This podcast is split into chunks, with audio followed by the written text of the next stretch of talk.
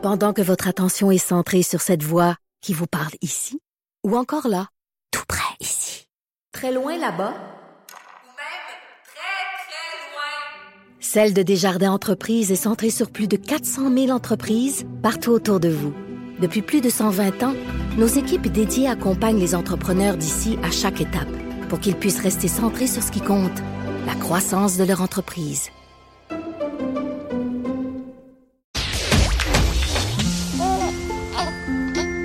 Quand Trudeau parle de politique, même les enfants comprennent. Jusqu'à 13h, vous écoutez Trudeau le midi. Cube Radio. Avant d'aller rejoindre Vincent Dessureau, juste une petite précision euh, concernant le premier bloc, l'entrevue que j'ai fait avec Caroline Plante, euh, la coordonnatrice, présidente et coordonnatrice provinciale du mouvement Retrouvailles. Je disais à la fin de l'entrevue, bon, c'est concernant les changements là, très importants qui auront dans la possibilité des enfants adoptés de savoir, de connaître l'identité de leurs parents biologiques. Avant, il fallait qu'il y ait un consentement. Maintenant, il faut signifier qu'on ne veut pas que notre identité soit dévoilée. Et les parents ont jusqu'à vendredi 16h30 pour le faire parce que là, la nouvelle réglementation va prendre effet. Je me disais, est-ce qu'il y a eu assez de publicité? Est-ce qu'on en a assez parlé pour éviter qu'il y ait des gens qui, oups, n'étaient pas au courant, puis finalement, leurs enfants biologiques prennent, euh, contact avec eux? Euh, Madame, Madame Fortin tenait euh, à dire que dans le projet de loi 113, il y avait de la publicité qui était prévue à la radio, à la télé, dans les CHSLD, les CLSC, les pharmacies. Pour elle, dit-elle, ça s'apparente carrément à une campagne de peur auprès des parents biologiques, mais elle dit que donc il y aurait eu suffisamment de, publicité. Espérons quand même que c'était le cas. Je rejoins Vincent Dessureau. Bon midi, Vincent. Comment ça va? Ça va très bien toi-même. On a un 5 à 7. Est-ce que tu viens ce soir ou euh, t'es trop loin? Non, je, je, suis, à, je suis, à, Québec euh, et mon fils a du baseball. On se fera un FaceTime. Oui, on va finir Montréal, Québec. Ben oui. On va finir. Hey, Parle-moi du fameux GoFundMe pour la frontière mexicaine. C'est des millions qui ont été levés pour que des gens puissent eux-mêmes dire on, va le construire, nous autres, le mur que Donald il veut construire. Euh, là, il y a, quoi? Il y a, tu de l'eau dans le gaz? Un petit problème. Ben, en fait, tu sais, cette campagne-là, euh, on en avait beaucoup parlé euh, à l'automne dernier parce que l'objectif d'un ancien militaire était d'avancer un milliard de dollars puis faire le mur presque au complet à la place de, de, Trump parce que c'est trop long avec le, gouvernement. Et euh, finalement, ils avaient obtenu 23 millions c'est quand même 23 millions, mais c'est quand même très loin de l'objectif, on s'entend. Euh, et ils avaient décidé, au début, ils voulaient le donner, le redonner. Finalement, ils ont décidé de dire, bon, on va faire un bout de, un bout de mur. Là. Alors, ils ont fait un mur de un demi-mille euh, évidemment, sur la frontière, c'est pas très long, là, euh, mais c'est dans le coin de Sunland Park au Nouveau-Mexique. Et euh, le problème, ça, ça vient d'être construit. Ils ont construit ça pendant un long week-end de trois jours de la ville parce qu'ils voulaient pas que la ville les empêche. Alors, vu que les employés de la ville étaient tous en congé pendant trois jours, ils ont construit ça.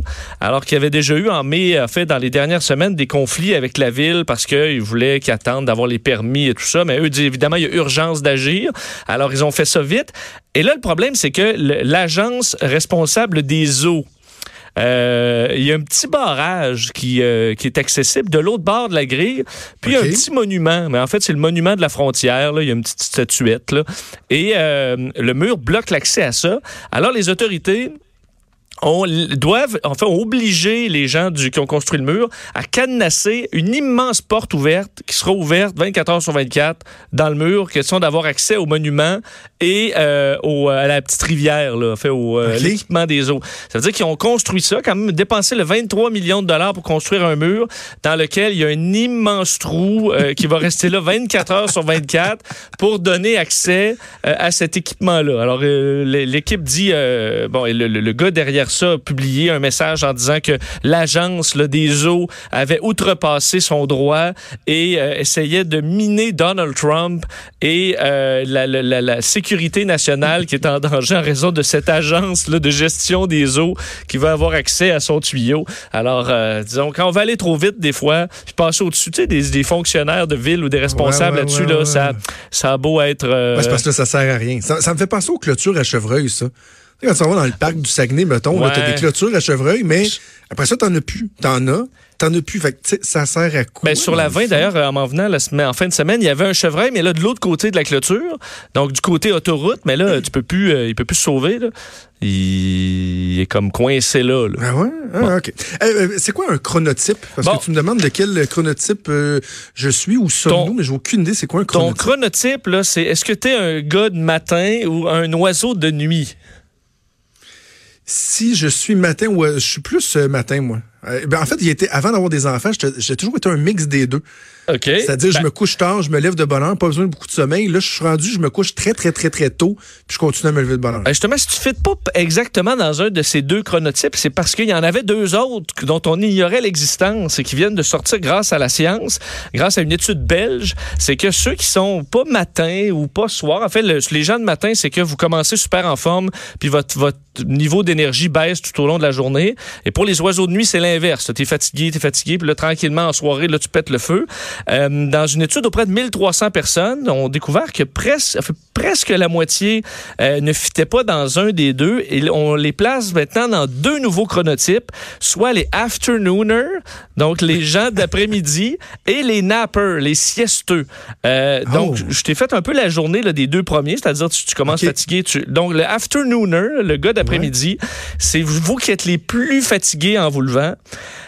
Et vous commencez à devenir alerte vers 11 heures. Et là, vous restez alerte jusqu'à à peu près 5 heures. Donc, c'est des gens au travail qui sont en général euh, efficaces. Puis ensuite, après 5 heures, là, ben là, coup de fatigue, puis ça reviendra pas, la, la, la- le, le- le- disons, l'énergie jusqu'en soirée.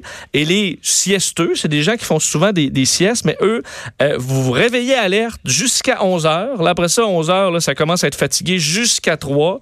Puis ensuite, en fin de journée, vous reprenez vie euh, jusqu'en soirée. Moi, je serais probablement là dans les siesteux. Alors maintenant, la science confirme qu'il n'y a pas juste matin ou soir, mais il y en a deux autres. Et aucune différence entre les hommes et les femmes.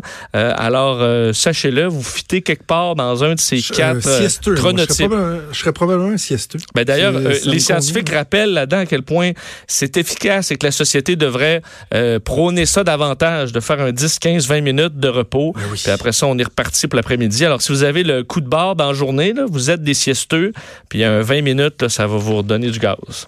OK. Est-ce que euh, votre partenaire ressemble à votre ex?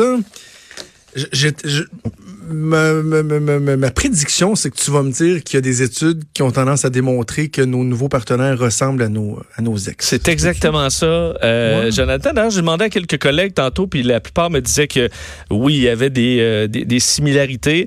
Euh, étude d'ailleurs de Toronto, euh, fait Toronto, canado-allemande, là, cette étude-là, qui confirme que la majorité, plus c'est fait auprès surtout des gens en moyenne de 25 ans, qui ont eu des partenaires en moyenne de 3 ans avant, pour se rendre compte a un niveau significatif, les traits de personnalité de votre partenaire actuel est similaire à ceux de votre ex-partenaire. Alors, ça suggère que vous avez vraiment un type, euh, un type de personne, sauf pour les gens qui sont très extrovertis. Et les gens très extrovertis, eux, au contraire, vont y avoir des partenaires de type plus varié, plutôt que toujours y aller dans les mêmes pantoufles. Euh, tu comprends? Et euh, ouais, ouais. on dit par contre que la faiblesse de l'étude, c'est que des fois, il y a des gens que ça peut être le niveau, mettons, euh, toi, tu es dans un club de, de, de, de, de boxe, mais ça se peut que tu rencontres juste des boxeuses ou des. Alors, il y a, qui ont un style. Alors, ça se peut que l'environnement fasse que naturellement, on se retrouve avec un peu le même genre de monde, classe sociale euh, et tout ça, mais qu'on a un certain euh, ju- juste, pour, juste pour être sûr de- de- de- d'être bien clair, est-ce qu'on parle de la personnalité ou du physique ou des deux? On parle là, c'est uniquement la personnalité. Donc, euh, est-ce que tu es une personne, euh, bon, euh, vraiment les, les caractéristiques personnelles euh, de, Ok. de- donc les traits de personnalité sont similaires. Mais une des explications que les scientifiques donnent, c'est que euh, vu qu'on développe dans nos relations certaines euh, capacités à gérer une personne comme ça, mettons ta blonde est comme ça, comme ça, comme ça, ben, tu, tu deviens avec le temps habitué de gérer ça. Et ces skills là ben, te servent après dans le monde du dating. Là. Alors, tu vas être habile avec une fille qui est similaire pour l'entourlouper ou du moins la séduire, ouais, ouais, tu comprends? Ouais, ouais, c'est ça, ça fait partie de tes forces. Alors, tes nouveaux skills, sauf que, ultimement, tu vas probablement être déçu comme la première fois, mais ces outils-là, tu ton couteau bien affûté, ben là, je vois, c'est peut-être pas euh, la- le bon exemple. Ton couteau affûté, on va dire, t'es vous êtes bon avec ce type-là, puis c'est c'est pour ça que vous scorez Ok, encore là-dedans. comme une zone, table. zone de confort puis une zone d'efficacité. En très, intéressant, très intéressant. Allez, on t'écoute à 15h cet après-midi avec Mario sans faute on se reparle vendredi. Salut. Salut Vincent Dessureau qu'on entend à tous les jours euh, dans le retour de Mario Dumont de 15h à 17h. Euh, Nous, on a déjà terminé, mais savez-vous quoi? Je reste pas loin, parce que je vais euh, commencer le show Antoine avec lui. On va regarder les listes de suggestions que vous nous avez données pour euh, nommer notre nouveau studio. On va voir s'il n'y a pas un consensus euh, qui se dégage, qui sait. Donc, bougez pas, c'est Antoine qui s'en vient avec là-haut sur la colline. Et officiellement, même si je vous parle encore dans quelques secondes, je vous donne rendez-vous demain à midi. Salut.